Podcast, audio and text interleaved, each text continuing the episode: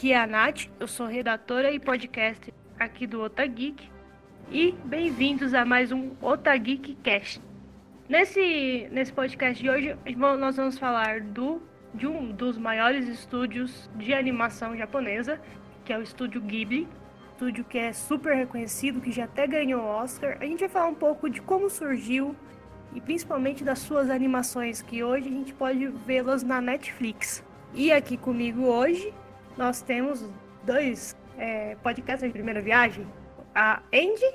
Oi, Andy. Se apresenta Olá. pro pessoal. É, meu nome é Andréia.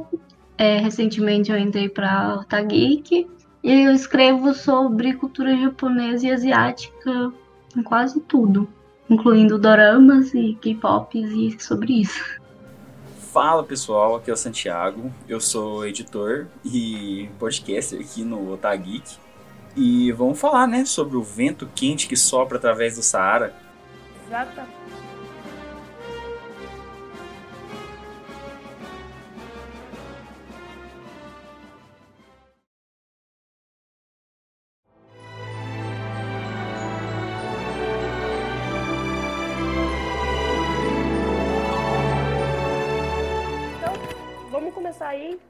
Falando um pouquinho dos fundadores, né? Do Miyazaki e do Takahata.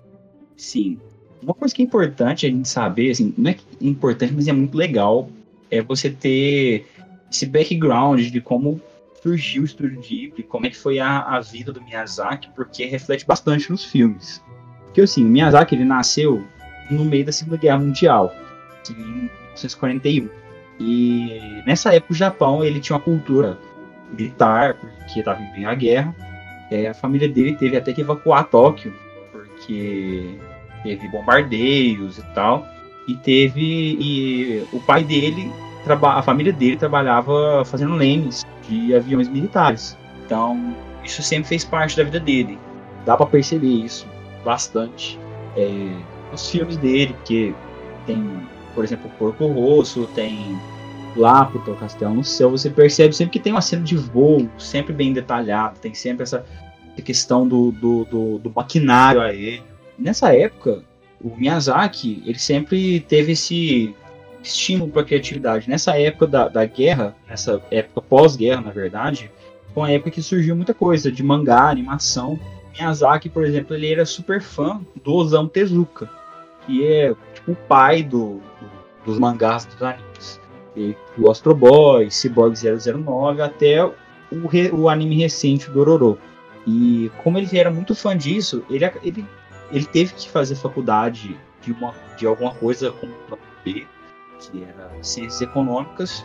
Só que o que ele queria de verdade era ser animador. E ele conseguiu um emprego na Toei Animation, que é só o estúdio que fez Cavaleiros do Zodíaco, Dragon Ball Z, Sailor Moon, só anime que ninguém conhece. E ele cresceu lá dentro. E foi lá que ele conheceu Isao Takahata.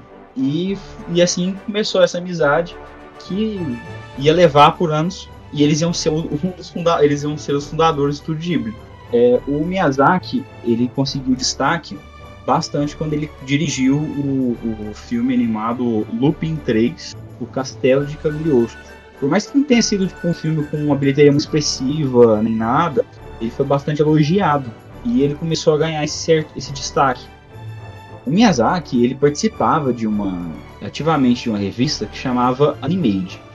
E faziam várias. Era uma revista é, voltada para o pro mercado de animação. E ele sempre tinha algumas matérias sobre ele. E acabou que lá ele começou a publicar, é, em uma parte dessa revista, o mangá, o Náusica do Vale do Vento. O mangá ele ficou tão famoso, ele virou um destaque tão grande na revista, que ofereceram para ele fazer uma adaptação para anime. No caso, um filme.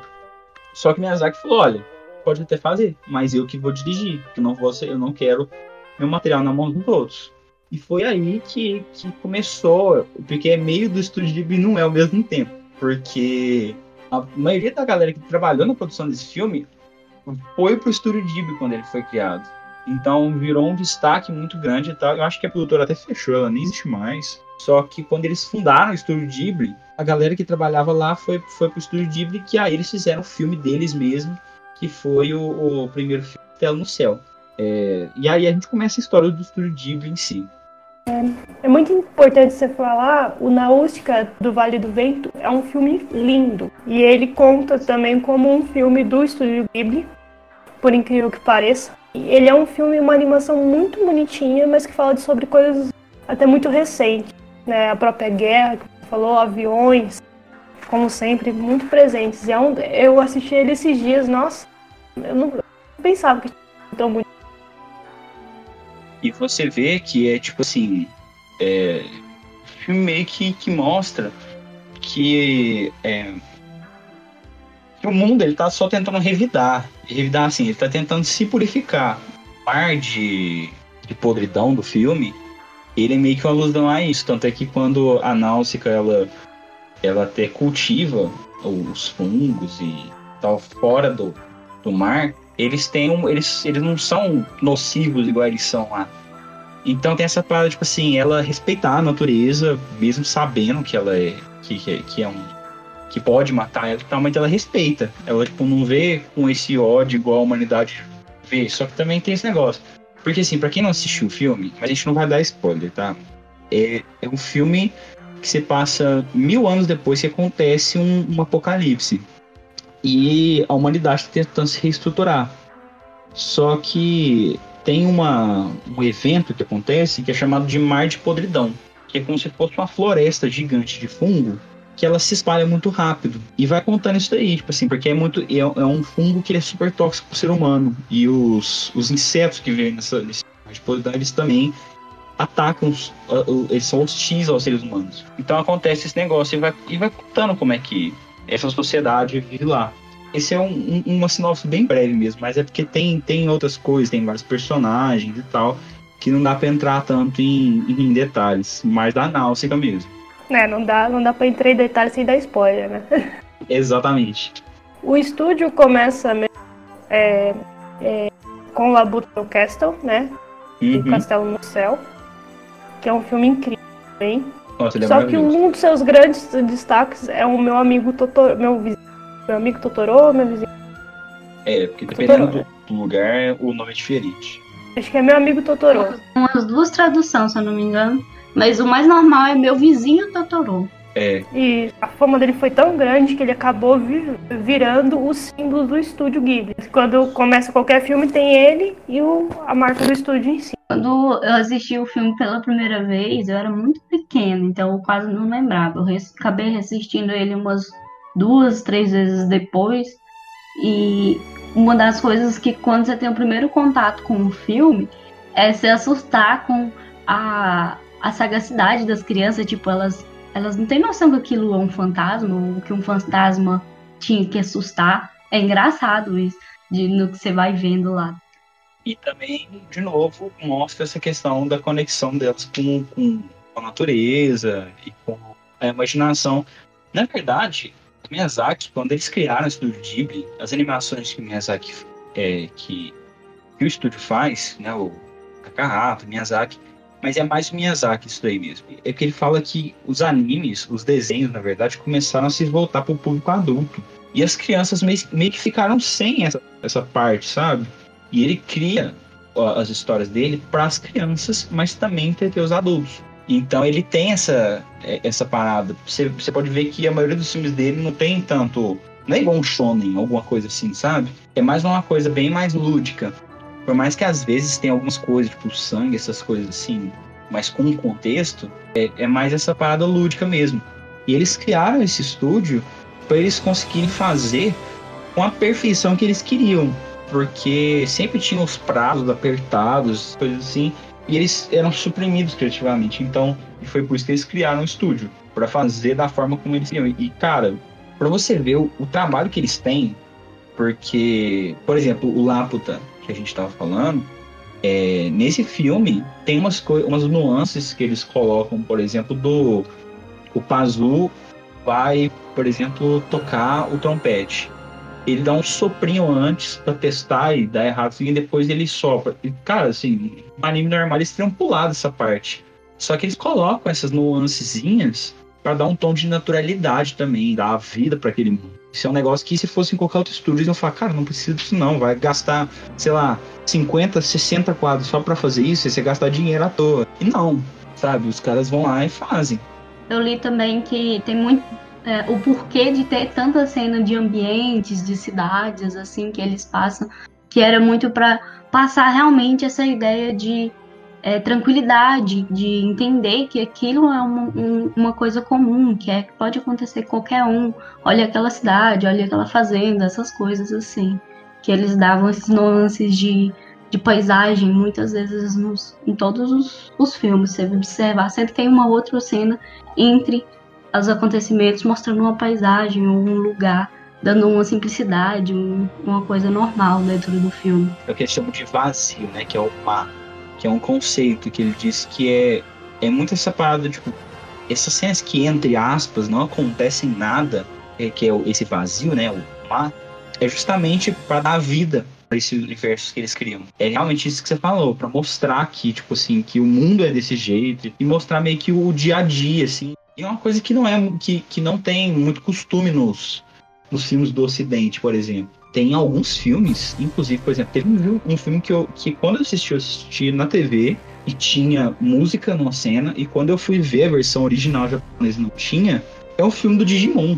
Tem uma cena que tem um silêncio, por exemplo, e eles colocaram uma música porque na cabeça dos executivos ocidentais a criança ia ficar entediada se tivesse alguns segundos de silêncio. Isso é uma coisa que, que lá é muito normal. E começou a se tornar normal aqui depois. Hum, então vamos fal falando das animações, qual que é a animação preferida de você?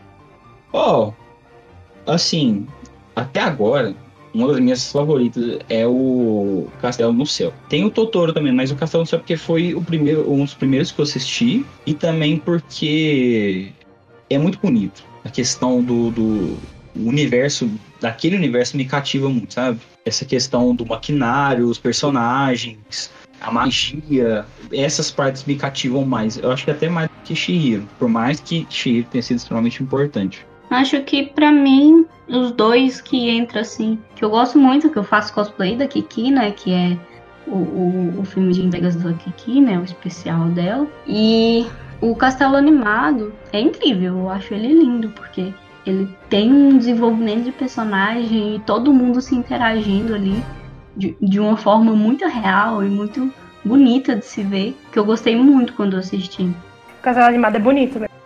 Então, para mim, o meu preferido é o Viagem de Chihiro. Né? É o, foi o primeiro filme que eu assisti deles. Foi o primeiro filme que eu vi no cinema deles. Eu lembro que foi um filme que mudou totalmente o meu conceito de animação a gente tá acostumado com a animação da Disney, né? Você vai ver um tal, é totalmente diferente. A história era linda, os personagens eram muito legais, muito cativantes.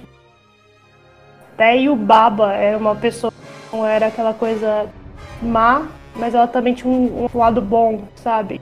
É bem, é bem interessante. Na verdade, essa questão dos personagens, até os antagonistas, eles teriam um lado bom, um lado ruim, é, é uma característica muito marcante no filme do Estúdio Ghibli. Tirando o Castelo no Céu, que o cara era mal, queria o pica-pau mesmo, assim, que é mal mesmo, é, a maioria tem isso. Ele é um personagem que ele que eles, que eles têm tom de cinza. Ele não é 100% bom e ele não é 100% mal. Ele tem as razões dele. Também leva para aquela parte do é, todo vilão é o herói da própria história eles levam isso, esse conceito de nível. Você vê que os vilões, eles têm atitudes boas, às vezes que você até faz, realmente. E às vezes eles têm é, motivações que você, que você até que você compra. Você fala assim, cara, assim, acho que eu faria a mesma coisa se fosse ele. Tira a parte que o Babo era é muito cuzona. A questão de, de forçar a galera a trabalhar e tirar o nome das pessoas. É, mas aí é uma questão. É a questão má eu falo a questão sim. boa, por exemplo, ela com o próprio filho. Sim, sim. E tudo mais. Agora, você, ela, ela é uma personagem má, isso tá bem, bem pré-definido. Agora, ela tem atitudes boas, mas atitudes boas relacionadas a pessoas relacionadas a ela. Eu acho que uma das coisas mais legais é, são essas metáforas que eles colocam nos filmes, saca? Por exemplo, Viagem Shihiro tem muito essa questão do dessa crítica ao consumismo, ao capitalismo moderno, é, dessa questão de Tanto é esse negócio dos porcos capitalistas, entre aspas, porque os pais da Shihiro, eles, é, eles acham que ele, o dinheiro pode comprar tudo. Quando eles começam a comer aquela comida que não era deles, e a Shihiro fala, cara, isso não é de vocês. E ela fala, e eles falam assim, ah, a gente paga depois, eu tô com um cartão de crédito aqui, não tem problema. E, e essas questões também de você perder a identidade, isso tudo. E é o que o Baba faz. Essa questão de você ter esse trabalho obrigatório e essas coisas assim. Tem vezes que ele, que fala sobre essas coisas também. Até nesse documentário, que é um que eu estava assistindo recentemente, que chama The Kingdom of Dreams and Madness. Que é contando a rotina do Miyazaki, esse filme de 2013. Foi antes, porque agora ele, ele tá querendo se aposentar. Mas é, mostra um pouco da rotina dele, mostra, ele fala algumas coisas às vezes sobre os filmes é, que ele estava pensando na hora que ele fazendo. É muito legal que ele fala que os filmes do estúdio são orgânicos, que eles fazem o começo e quando eles estão fazendo o filme, eles nem sabem como vai terminar. Eles vão terminando conforme vai, vai na produção. Então ele fala assim, cara, os filmes são vivos.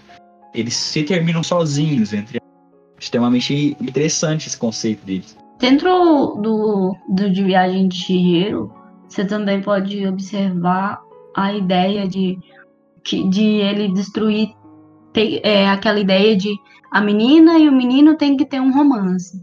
E ela mostra que a amizade é uma coisa muito mais importante. Em vários filmes dele também. Tanto no Túmulo do Vagalume, ele coloca o amor entre irmãos, o carinho, a proteção. Então, tipo, é, a maioria dos filmes dele, nem sempre os dois meninos, a menina e o menino que tá junto, eles são realmente um casal. Eles formam uma amizade, eles constroem algo e salvam um ao outro ou normalmente a, a menina é a heroína também, porque em vários filmes dele você pode observar que tem muitas mulheres, meninas, crianças ou mulheres que são o, o personagem principal do filme. E é muito bonito isso, você parar pra pensar. É, não são também são personagens bem presentes e fortes, pode lembrar. Sim. O legal é que ele fala, ele faz justamente o que ele se propõe, né? Que é dar essa, essa, esse mundo para as crianças e ele acaba até inspirando também. Seja menino, seja menina, ele sempre fez isso. Isso é uma coisa também que eu acho muito massa do estúdio. Uma coisa que também dá para perceber é que os filmes do Miyazaki e do Takahata são bem diferentes. Você percebe que o Miyazaki é bem mais tradicional, os filmes seguem o mesmo estilo e tal. E o Takahata era muito mais inovador. É, ele usava tecnologias, estilos novos. É, você vê o conto da Princesa Kaguya é completamente diferente do Túmulo dos Vagalumes, que é completamente diferente dos meus vizinhos Yamada. E você consegue perceber essa diferença. Porque até o próprio é, Miyazaki fala que ele é um homem do século XX e que ele não quer lidar com o século XXI.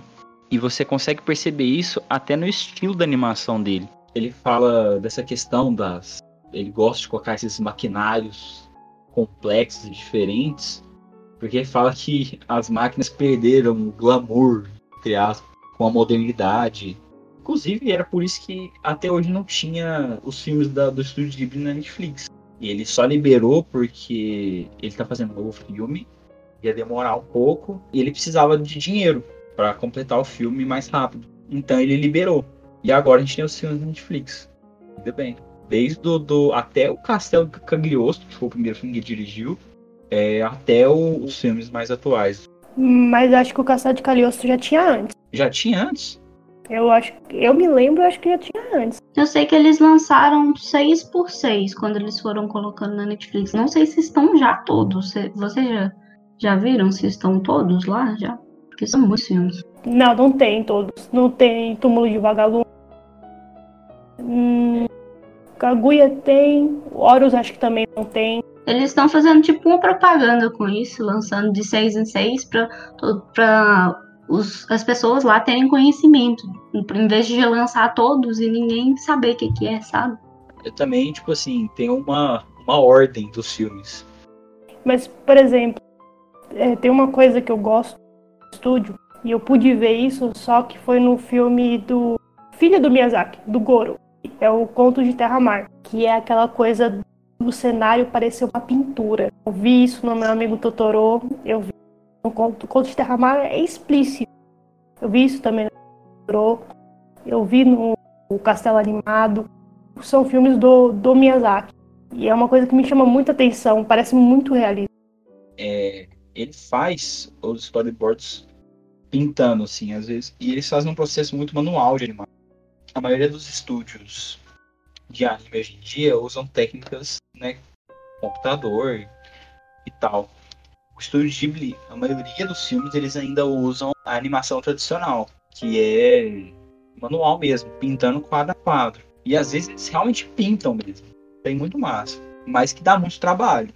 O Miyazaki, por exemplo, ele, quando eles fizeram Princesa Mononoke, ele, eu acho que ele desenhou e pintou acho que mais de 50 mil quadros do filme. Tipo, o cara fez 50 mil desenhos. E eu não sei se acho que ele já era mais velho na época. É, é uma arte muito manual, assim, que tem que ser apreciada. Massa. É, tem uma dedicação incrível, porque hoje em dia, eu, como desenhista, ninguém quase valoriza esse tipo de arte é, à mão, mas.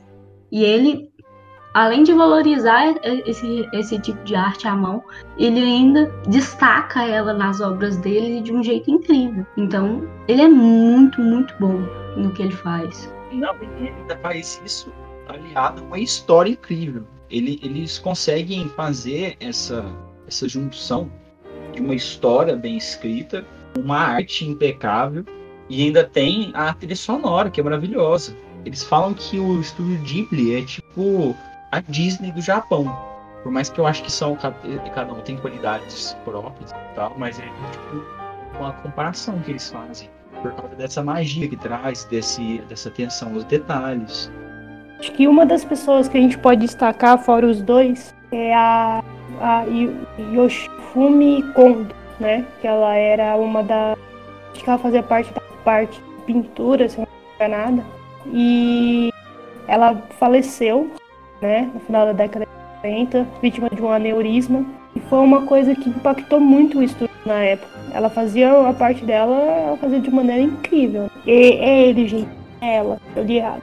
Ele participou de filmes como Túmulo para Vagalume, Serviço de Entregas daqui, Only Yesterday, Porco Rosso, A Princesa Smoke, que foi o último filme que ele fez, né? Então, assim, você vê que é um. E era uma das pessoas mais importantes dentro do estúdio, que, que impactam muito. Eles tinham uma equipe muito competente. Assim, ainda tem. Mas a rotina lá é uma coisa muito. As pessoas falam que é, que é muito divertido trabalhar lá, mas também é uma rotina puxada. O próprio Miyazaki ele fala que ele só que ele não folga em feriados e ele só folga em domingo e mesmo assim os domingos dele ainda são ocupados. Então ele, ele é meio workaholic assim. E provavelmente lá no estúdio é bem puxado, mas também é maravilhoso. Tem um cara lá que ele, eu não quando eu tava assistindo o documentário, ele falou acho que era o Vidas ao Vento, o Suzuki fala, ah, esse cara aqui, ó, ele tem 35 anos hoje, mas quando ele entrou nesse projeto, ele era solteiro, hoje ele já casou, ele já tem filho, e ele falou assim, é, é e o já tá. Então, tipo assim, eles demoram muito tempo para fazer um filme, pro filme ficar pronto, mas é, fica impecável. Mas você vê a dedicação que eles têm, eles colocam a vida nisso daí. É, eles fazem vários filmes ao mesmo tempo. Só que cada filme demora um tempo grande para ser feito, mas fica maravilhoso. É, o pessoal gosta né, desse negócio. Eles realmente trabalham de maneira que é cansativo, mas eles apreciam. Eles adoram o que eles fazem. Eles nem conseguem viver sem, porque já tá há tanto tempo com eles, tipo assim, eles vivem tanto isso, que eu acho que é muito difícil eles querem fazer outra coisa. E eles se mantêm, eu acho massa isso que eles se mantêm. Por mais que eles, algumas coisas eles usam as tecnologias e tal, mas eles se mantêm muito nessa parada tradicional da arte. É, por mais que a gente, a gente, ainda vê eles, eles em algumas empreitadas diferentes, por exemplo, o, o jogo que tem as animações do.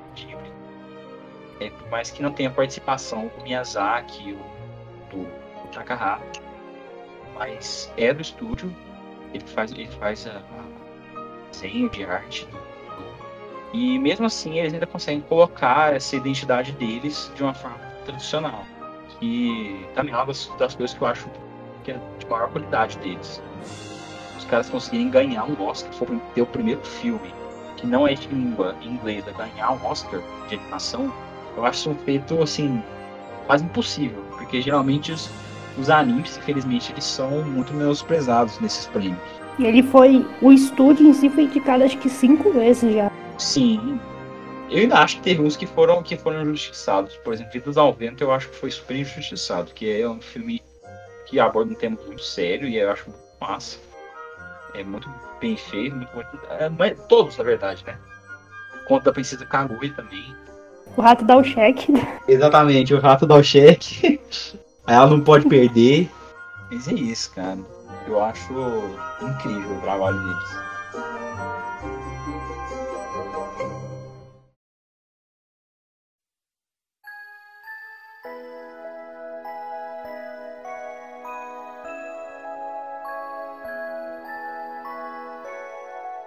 As animações em si, cada animação tem uma história diferente, né? tem um termo que eles abordam, um modo de... Mas um que está muito presente é a guerra, porque é uma coisa que nasceu, ele nasceu no meio da guerra e dá para você perceber Castelo Animado, dá para você perceber Coroço. Ai, qual que é aquele outro que eu assisti esses dias? O próprio Fito Naústica. Sim. O para Vagalumes, que dizem que é, que é lindo, mas eu nunca consegui ver esse filme. Oi, e no ano que eles lançaram Túmulo dos Vagalumes, eles lançaram Totoro simultaneamente. Então, totalmente Sim, foi um, um filme feliz, mega feliz e um. O que, que aconteceu? Eles podiam ter feito Você não primeiro, consegue. primeiro Você não consegue mastigar os dois juntos. É muito depois ruim. o feliz. Porque aí você saía com um sentimento bom do, do, fi- no cinema, você não precisava sair triste, sabe? Eu acho, eu acho que eles colocaram na ordem errada. Mas era. O túmulo dos vagalumes em si, ele gera um monte de pensamentos, sabe? Ele, se você parar pra pensar hoje em dia, é, principalmente agora em pandemia, ele levanta um monte de questão de que quando a gente tá com um problema, em vez de a gente ajudar os outros, a gente só despreza. Aí, tipo, isso só piora a situação de muita gente por aí, acaba acontecendo o que acontece, né? Filme muito bonito, muito bem desenhado. E ele te traz a emoção do início ao fim, tipo, você não consegue não se aprofundar dentro do filme, de tão bem feito que ele é. E tem uma coisa engraçada. Eu não sei se isso é só comigo. Vamos ver se vocês têm a mesma opinião que eu. O filme dele normalmente começa sem pé nem cabeça. Eu fui assistir Castelo Animado. Animado não. Castelo. Castelo no Céu. E de repente, todo mundo correndo atrás da menina e tal. Eu tava assim, gente, o que que tá acontecendo? Acho que isso é uma das coisas que dá até vida pro universo. É meio que assim, cara, esse universo já existe, mas você tá caindo de paraquedas aqui. Tipo, a história já tá rolando. Isso é uma parada, eu acho muito interessante. Tem alguns filmes que fazem isso. O próprio Star Wars faz isso. É uma história que já tá rolando e você meio que cai lá no meio. Sabe assim, do nada. Já começa com invasão na nave, eles procurando a princesa e não sei o que. E tipo assim, você percebe que tem, que tem é, esse negócio que é assim, ó, o universo ele, ele existe, ele é vivo e você tá caindo aqui no meio dessa história. É, se você não é acostumado, você fica meio perdido um, pelo menos umas três cenas, tentando entender o que, que tá acontecendo. É, exatamente. Tipo assim, a menina cai e aí você pensa assim, que isso, a menina já morreu. E aí começa a cair, e aí ela depois começa a cair mais devagar, começa a flutuar. E aí depois, o, inclusive essa cena, é, parando aqui, é maravilhosa. Nossa, a trilha sonora, os quadros mostrando vários castelos na aberturas, parecendo pinturas. E daí a menina caindo depois, assim. E ela tá flutuando e quando para de flutuar e o menino pega ela, você sente o peso, porque ele quase cai para baixo, ele tem dificuldade para levantar. Os caras pensam até tipo na física, não tem muito surreal. Agora uma pergunta que não quer calar. Vocês gostam de ver dublado ou em japonês? Acho que todos que eu assisti foi em japonês. O único que eu assisti dublado, porque eu assisti quando era criança, foi o, o Totoro, né? Meu vizinho Totoro. Ele foi o único que eu assisti todas as vezes dublado. Eu acho que eu devo ter assistido só um ou outro em japonês, mas o resto foi tudo dublado. Os outros vi- filmes eu assisti todos em japonês, porque eu já tô acostumada com o som, né? Pra gente que vê anime, escutar dublado já fica tá esquisito, parece que não, não tem é, a mesma coisa, o mesmo sentimento. Você fica aquela sensação de que alguma coisa tá errada. Sim. Mas por incrível que pareça, eu assisti o serviço da lado e o meu amigo Totoro. É... E o Viagem de Chihiro também. Agora eu só assisto em, em japonês. E eu gostei da dublagem. A dublagem é muito boa. Muito boa. é Tanto que o gato da. Kiki eu reconheci sendo o Guilherme Briggs. Eu falei assim, gente, ele faz esse filme. E eu não. Aquela coisa assim, nossa, a voz de não sei quem, ele vai pegando. E é muito legal. Então, a questão é tipo assim, os nossos dubladores estão sempre, estão sempre parabéns, porque a dublagem bra- brasileira é maravilhosa. Eu gosto de assistir os filmes e as coisas na, na original, né, no idioma original, porque algumas coisas meio que, que se perdem. Então, eu gosto de assistir assim. Mas quando eu era criança, eu assisti o, o Viagem de Chihiro, e eu assisti dublado, porque eu era criança e tal, mas hoje em dia, quando eu fui reassistir, porque a primeira vez que eu assisti eu não entendi nada. Aí eu fui reassistir mais esses dias e tal, e assisti ele é, legendado mesmo, em japonês. E eu, eu acho que eu prefiro assim, eu acho que eu não consigo ver de outra forma mais. Também tenho essa preferência. Tanto que para os desenhos brasileiros, eu também encontro, pego eles com a língua brasileira, eu também não vou trocar. É bem legal isso, de, de ter o áudio original, pra você entender as piadas também, porque tem muita coisa que, se você não tiver lá direito uma explicação do que, que tá acontecendo, você fica meio perdido. Não fica com a mesma graça do filme. Na verdade, eu, eu recomendo assistir duas vezes. Uma legendado e uma dublado. Porque quando você tá assistindo legendado, você acaba perdendo muitos detalhes da animação lendo a legenda. Então, se você assistir uma segunda vez dublado, às vezes você vai pegar coisa que você não tinha pegado da primeira, porque você vai estar voltado 100% para animação. E eu acho que é um exercício legal de fazer. Principalmente que, assim, é, eu já trabalhei com animação e é muito bom você perceber essas nuances, que às vezes a gente faz essas coisas que só quem tá fazendo que percebe na hora, que quem assiste a primeira, a segunda vez não vai pegar. Ainda mais o estúdio Ghibli, né? Que tu, toda cena é um quadro, um- uma coisa linda diferente, né? É uma beleza diferente, todo, toda cena. Então, se você não prestar muita atenção no que tá acontecendo, você perde muita coisa. Muita beleza, assim, envolvida, principalmente na tela, na pintura e tudo mais. Eu já tô tão acostumada em dublado que pra mim, legenda em inglês eu não tenho problema, porque eu falo inglês, então pra mim é mais fácil. Agora, o japonês é desafiador, mas já, já não chegou a ser tão desafiador porque eu já me acostumei a ver a legenda. A questão do dublado, acho que é por nostalgia mesmo. Porque, ah, foi bem dublado, eu quero ver de novo. É, tem isso. Eu acho é, esse negócio é mais porque em japonês é uma língua que é falada aqui no Brasil. E eu acho até inglês, por mais que eu também entenda inglês tranquilo, às vezes eu acabo lendo a legenda, assim, às vezes por, por hábito mesmo. O legal do dublado é tá passando a para você poder assistir com crianças mesmo, porque eu mesma eu assisti a maioria do- dos filmes do estúdio Ghibli depois com a minha sobrinha, porque eu queria passar isso pra ela. Então todos os que eu for assistir com ela tem que ser dublado, porque ela não não consegue acompanhar uma legenda ainda, ela tem uns sete anos. Então, tipo, é muito legal saber que você pode usar esse dublado para passar para uma criança hoje em dia, porque são filmes bonitos e muita criança gosta e, e ainda, ainda bem, né? E eles gostaram? Minha sobrinha É, adora. Isso que é engraçado, porque eu já tentei passar para uma para criança também, é, uma mais velha e a outra um pouquinho mais nova, e elas, ah, não, não gosto desse tipo de filme, vão, vão colocar na mão princesa. Assim, gente, Minha sobrinha ela gosta muito porque ela é fã de Turma da Mônica, então tipo tudo desses desenhos mais à mão, mais assim, ela gosta também. Então ela assiste muito essas coisas comigo. Mas eu sempre comecei com ela com o Totoro, porque se eu colocasse, sei lá, uma viagem de Chihiro primeiro, ela não ia gostar. Ela ia assustar. Porque também é um filme muito corrido. é um filme que acontece muita coisa e muito rápido. E às vezes Sim. você tá, no, você tá, tipo, na metade do filme, você, putz, o filme deve tá acabando. Aí você vê, cara, ainda tem metade do filme. Não, mas só passou meia hora, como assim? Parece que aconteceu tanta coisa. É muito, muito rápido. É, e você não percebe. Acontece muita coisa muito rápido, você não percebe. Na hora que você vê, você já tá na história já. Castelo Animado também tem um pouco disso, que é tipo, se você meio que piscar, você perde uns 20 coisas ao mesmo tempo também. Eles têm essa aceleração, mas é muito bonito ao mesmo tempo de tentar ali ficar focado.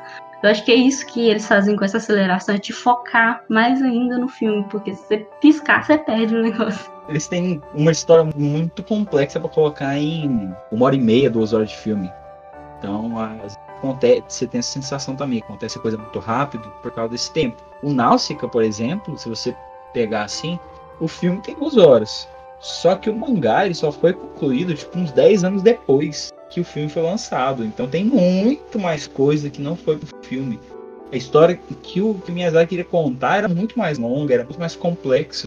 E se pensar que se todo filme for mais ou menos assim, eles tiverem que duas horas de filme, então dá pra entender de acontecer tanta coisa tão rápido. Então, Dá, tipo, dá pra entender também, do- mesmo acontecendo tudo rápido. Eu acho que eu sinto que é uma forma de prender a gente assistindo, porque se, como é animação, tem uma hora ou outra que a gente distrai, porque eu, pelo menos, em alguns animes, quando começa a enrolar demais em alguma coisa, eu perco a te- a atenção todinha da- do que, que tá acontecendo. Então, como acontece muita coisa, você não perde a, a- a atenção, você consegue concentrar para conseguir entender que tudo aquilo que tá sendo jogado ali, né, de uma vez pra você. Então, mas você já percebeu, tipo, é meio paradoxal isso? Ao mesmo tempo que acontece muita coisa muito rápido, tem essas partes que são totalmente silenciosas, assim, que não, entre aspas não acontece nada. E eles ficam trabalhando, alternando isso, sabe? Também é uma coisa muito interessante. Mas acho que isso é uma representação da própria vida, né? Sim, Vou parar pra... Corre, caramba, tudo começa a acontecer e de repente ela dá uma estagnada. Eu acho que o que eles levam pro filme é mais ou menos o que a gente sente na vida real. sim. Essa parada do, do silêncio, lá, do mar, é, tem um vídeo muito interessante de um canal que chama Entre Planos. Pra você ouvinte, é um canal, acho que é um canal muito interessante. E esse, esse é um vídeo muito, muito massa sobre é, esse, esse assunto. Também complemento o que a gente tá falando aqui. Ele explica essa parada também, acho que dessa alternância, coisa acontecendo rápido e depois ter silêncio. Eu acho que é muito pra gente se situar também no que tá acontecendo, dar esse tempo pra gente dar essa processada das, das, desse tanto de informação e pra você se, se habituar também ao, àquele mundo e tal. É meio que pra te mergulhar dentro mesmo, né? É tipo, esse mundo existe e você pode participar dele. Aí ele te dá essa pausinha pra você poder entender o que, que tá acontecendo e participar. E tanto que todo. Cada filme parece que cria um universo diferente e você consegue identificar cada um e você sente vida de cada um, sabe? Por exemplo, o Totoro, ele tem os personagens próprios, o universo próprio, design próprio, e é completamente diferente do Viagem de Chihiro, e você consegue identificar completamente a diferença, de bater o olho, assim, sabe? Ah, Às vezes você nem, você nem lembra exatamente do personagem, mas você bate o e você já sabe, tipo assim, ó, isso aqui muito provavelmente é Totoro, por causa do estilo.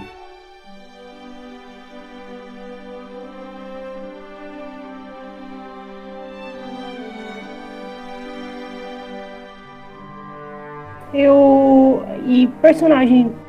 Tipo. Personagens que vocês mais gostam. Vocês defenderiam até a morte. Cara, o Totoro. O Totoro. É porque o Totoro, ele tá fazendo o que muita gente não tá fazendo. Ele fica de quarentena. Ele fica deitado na florestinha dele. Ele sai só quando é realmente essencial. Aí os outros fazem as coisas pra ele. O Totoro, pra mim, ele é, ele é o exemplo. Pra mim é Kiki, né? Porque eu faço cosplay dela pra começar, né? E ela tem um, um, um jeito, tipo, um crescimento dentro do filme que te mostra que é, é normal ter aquele crescimento, que é normal você se entender, buscar quem é você primeiro antes de é, mostrar para os outros quem você é. Porque se você não sabe quem é você, como que você está mostrando para essas pessoas? O que você está mostrando? Eu acho muito bonito isso no filme, porque ela tem aquele momento de autoconhecimento dela, saber o que ela é e o que ela está fazendo. Eu me identifico muito com alguns personagens, não um só, mas eu não sei porque eu gostei tanto do Marco Castelo Animado. É, ele, é, ele é maduro, mas ao mesmo tempo ele é, um, ele é uma criança. Eu gostei muito. Ele é, ele é muito bonitinho. É daquele que dá pra você. Você quer colocar dentro de um potinho, não deixar embora. Agora, existem outros, que nem o próprio Rato, apesar da sua maneira misteriosa de ele, ele ainda é uma pessoa de bem, mas infelizmente muito ambiciosa.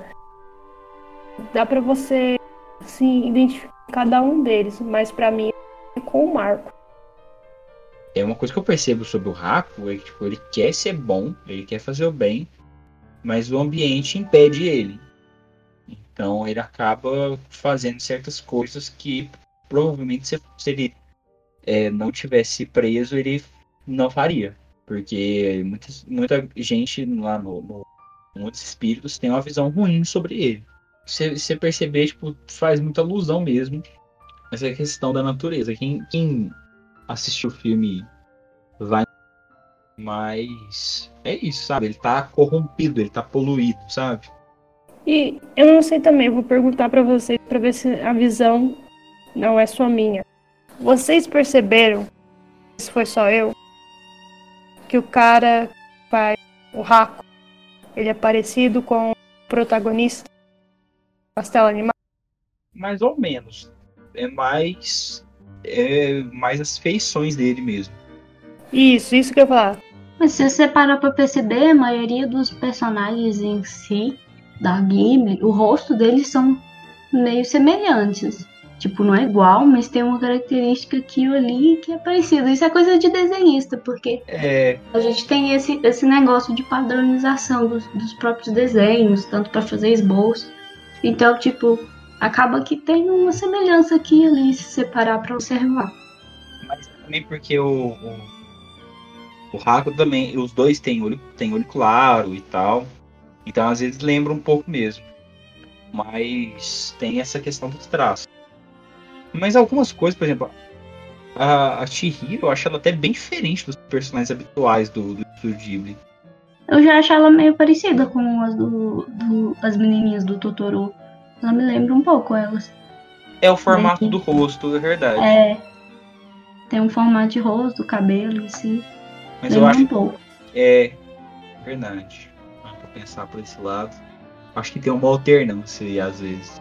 Sim, é, é, é, o próprio traço mesmo. Sempre vai ter alguma, alguma semelhança quando é um, o mesmo desenhista entre os, os desenhos.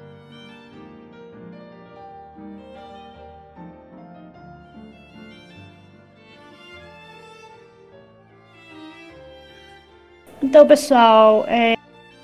então assim, finalizando, o que vocês poderiam falar assim, de palavras finais sobre esse estúdio maravilha japonesa que tem no mundo do cinema e das animações. Eu acho que ele, ele foi uma grande revolução na animação. Eu acho que ainda tem muita coisa para oferecer. Por mais que tenha tido, infelizmente, o falecimento do, do Takahata e o Miyazaki ter anunciado que talvez seja o último filme dele, esse filme que ele está fazendo mesmo se ele sair, eu acho que o legado deles vai continuar, sabe? Vai perdurar, porque tem muita mente criativa lá dentro. Eu acho que esse filme, que esse estúdio vai ter, a gente vai falar muito dele, principalmente em premiação, em Oscar, e também as histórias que vão fazer parte da vida de. ainda vão continuar fazendo parte da nossa vida, é, igual já fez da vida de muita gente. Para mim é o, o estúdio com maior valorização da arte é, em seu início ali na arte, no papel e tudo mais. Isso para mim é muito lindo porque eu sinto muita falta disso no, dentro do design, dentro de tudo. Eu acho muito bonito a arte feita à mão, as pinturas. Então, para mim, quando tem um estúdio que inteiro que valoriza isso, não se importa demorar a entregar ou que demore anos e anos, para mim é muito lindo. É, o, a Ghibli em si, ela me inspirou muito a, muito a desenhar, porque você fica pensando, se eu conseguir desenhar um pouco do que esses caras desenham, eu sou muito foda, porque eles são muito, muito, muito massa. Eles dedicam de uma forma que nenhum outro estúdio que você veja que tenha uma semelhança. Eles têm a própria arte deles, a, o próprio estilo. Não tem, não tem como não saber que é da Ghibli se você conhece um filme deles. Ah, no meu caso, eu gosto muito de escrever. No caso, acho que as histórias chamam muita atenção. Até muitas vezes mais do que a própria animação. E às vezes a animação rouba a, é, a, a parte da pintura e tudo. Então acho que é um estúdio que é, a gente vai ouvir falar mais estando no Miyazaki dentro do comando. Gostaríamos que ele ficasse para sempre, né? Ele já tá um senhorzinho de idade. Eu acho que é uma coisa que eu vou levar na vida, porque é um jeito de histórias diferentes. Foi um jeito que eu, que eu vi muito diferente daquilo que eu. E sempre que eu preciso de inspiração, eu realmente recorro ao estúdio.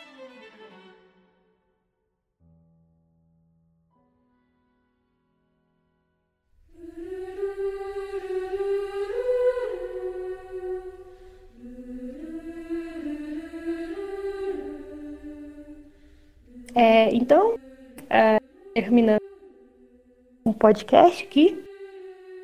Andy?